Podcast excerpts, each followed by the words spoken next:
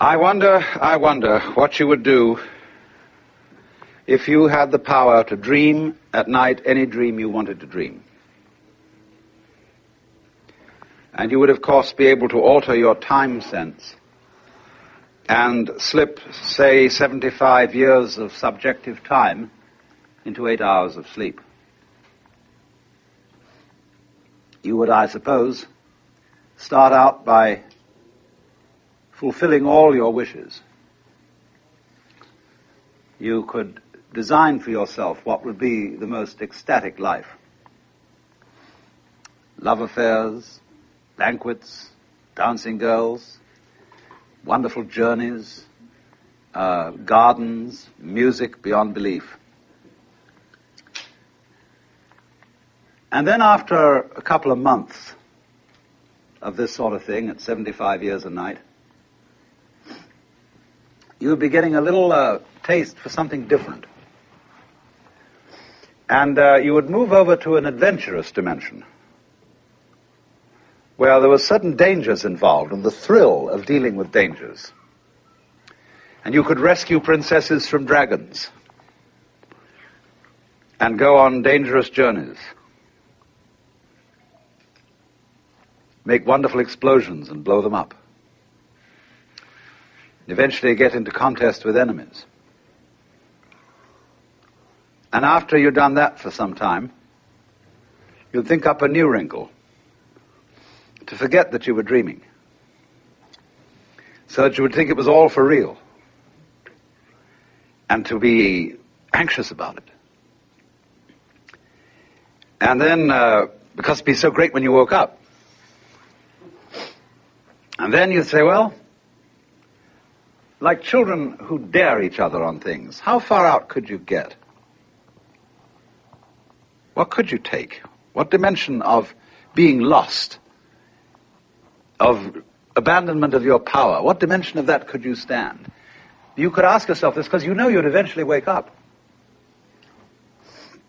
And after you'd gone on doing this, you see, for some time, you would suddenly find yourselves sitting around in this room with all your personal involvements, problems, etc., uh, talking with me.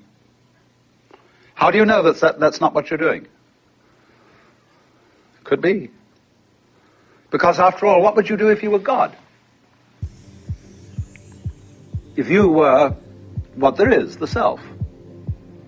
In the Upanishads, the basic texts of Hinduism, one of them starts out saying, In the beginning was the self.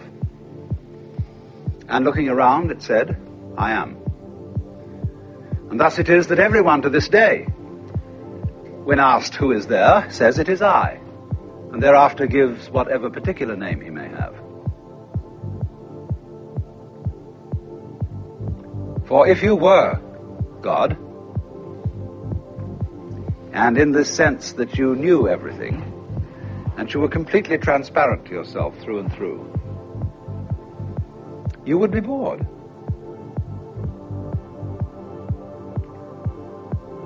Because if, looking at it from another way, we push technology to its furthest possible development, and we had, instead of a dial telephone on one's desk, a more complex system of buttons. And one touch beep would give you anything you wanted. Aladdin's lamp. You would eventually have to introduce a button labeled surprise. because all perfectly known futures, as I pointed out, are past. They have happened, virtually. It is only the true future is a surprise. So if you were God, you would say to yourself, man, get lost.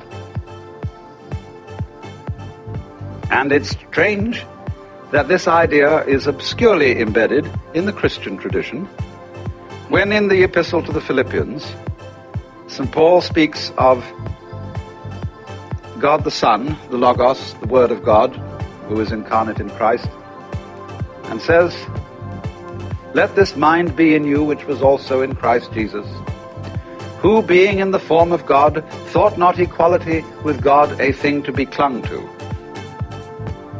but made himself of no reputation, and humbled himself, and was found in fashion as a man, and became obedient to death.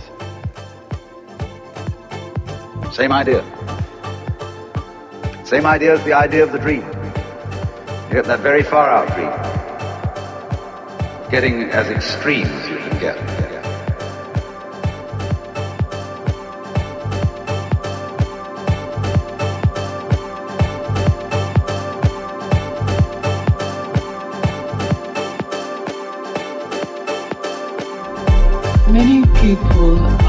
Experimenting with the drug ecstasy.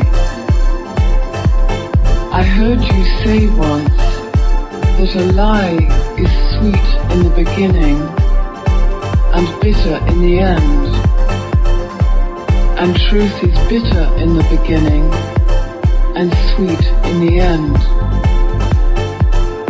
I have been meditating but I don't have the experiences people report from the drug ecstasy. Is the drug like the lie and meditation the truth? Or am I missing something that could really help me?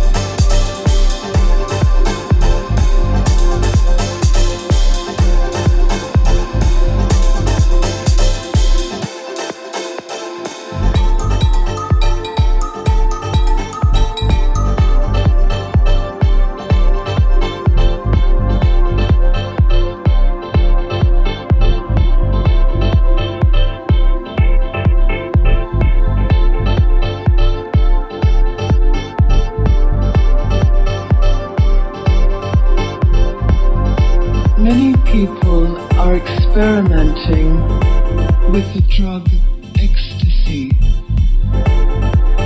I heard you say once that a lie is sweet in the beginning and bitter in the end, and truth is bitter in the beginning and sweet in the end.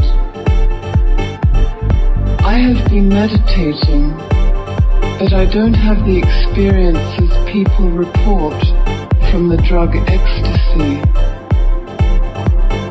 Is the drug like the lie and meditation the truth? Or am I missing something that could really help me?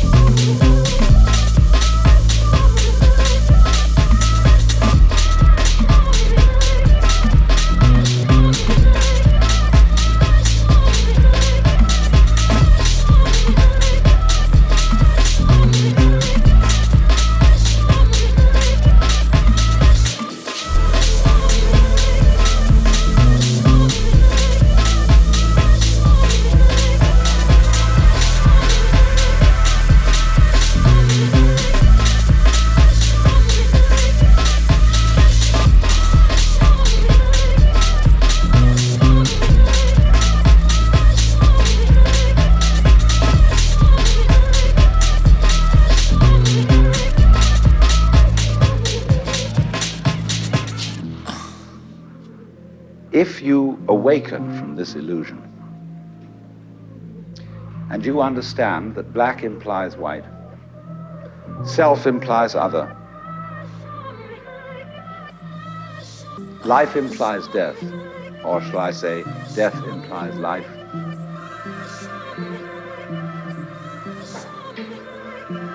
You can feel yourself not as a stranger in the world, not as something here on probation, not as something that has arrived here by fluke, but you can begin to feel your own existence as absolutely fundamental.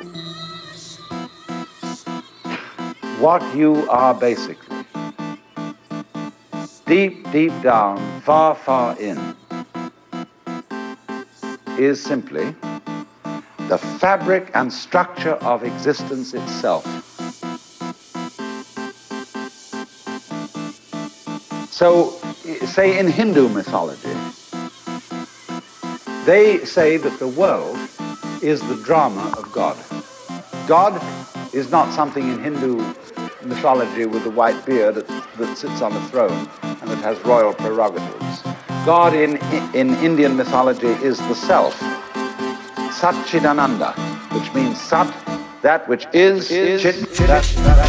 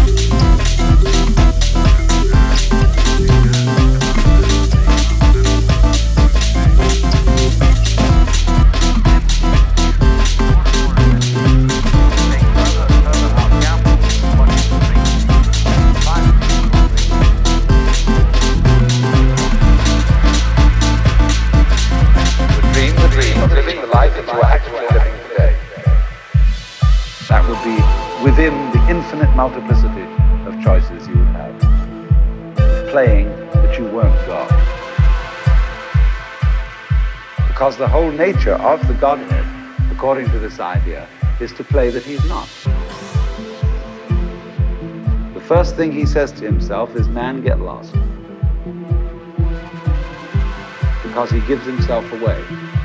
The nature of love is self abandonment, not clinging to oneself. Throwing yourself out, as in, for example, in basketball, you're always getting rid of the ball. You say to the other fellow, Have a ball. See? And uh, that, that keeps things moving. That's the nature of life. So, in this idea, then, everybody is fundamentally the ultimate reality. Not God in a politically kingly sense, but God in the sense of being the self, the deep down basic whatever there is.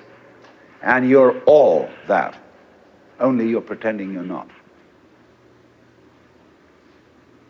And it's perfectly okay to pretend you're not. To be absolutely convinced, because this is the whole notion of drama. When you come into the theater, there is a proscenium arch and a stage, and down there is the audience. And everybody assumes their seats in the theater and uh, are going to see a comedy, a tragedy, a thriller, or whatever it is. And they all know as they come in and pay their admissions that what is going to happen on the stage is not for real.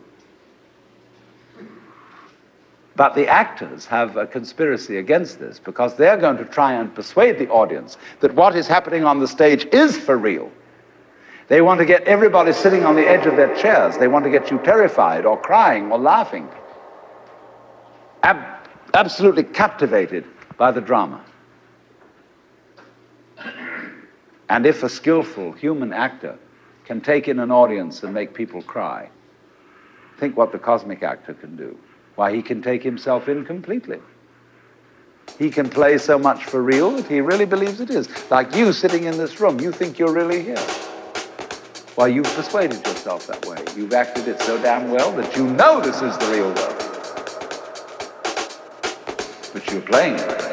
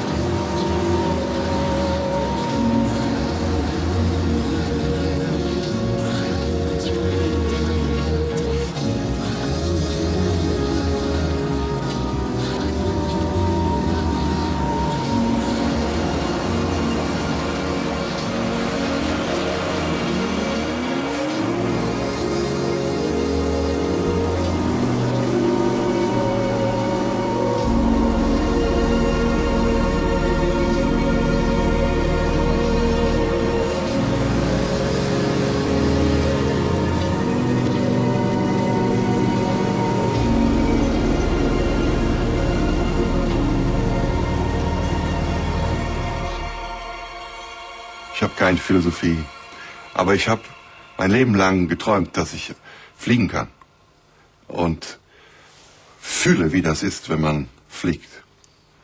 Und in vielen Träumen löse ich mich weg von der Erde. Es gibt einen Traum, der oft wiederkommt, dass ich in einem großen Keller bin und Leute herumstehen im Frack mit einem Glas, das sie alle haben. Und ich weiß, ich habe die Technik, dass alle auf einmal ganz still werden, weil sie mich nicht so richtig bemerken wollen. Und dann gehe ich auf die Spitze meines Fußes und stoße mich ab und fliege und bin auf einmal mit dem Rücken an der Decke und kann dann auch äh, mich äh, fliegend mit der Brust über den Fußboden bewegen, wieder hochgehen. Alle sagen, oh, und dann drehe ich mich vor der Mauer in einer ganz eleganten Kurve. Und der Traum kommt auch wieder, dass alle völlig sprachlos werden, weil ich fliegen kann. Als Mensch. Oder dass ich von hohen Bergen aus fliege.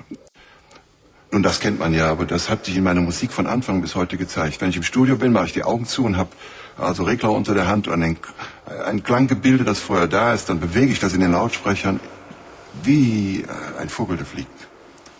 Also das ist keine Philosophie, das, sondern das ist ein Urtraum, dass Musik fliegt, weil ich fliege.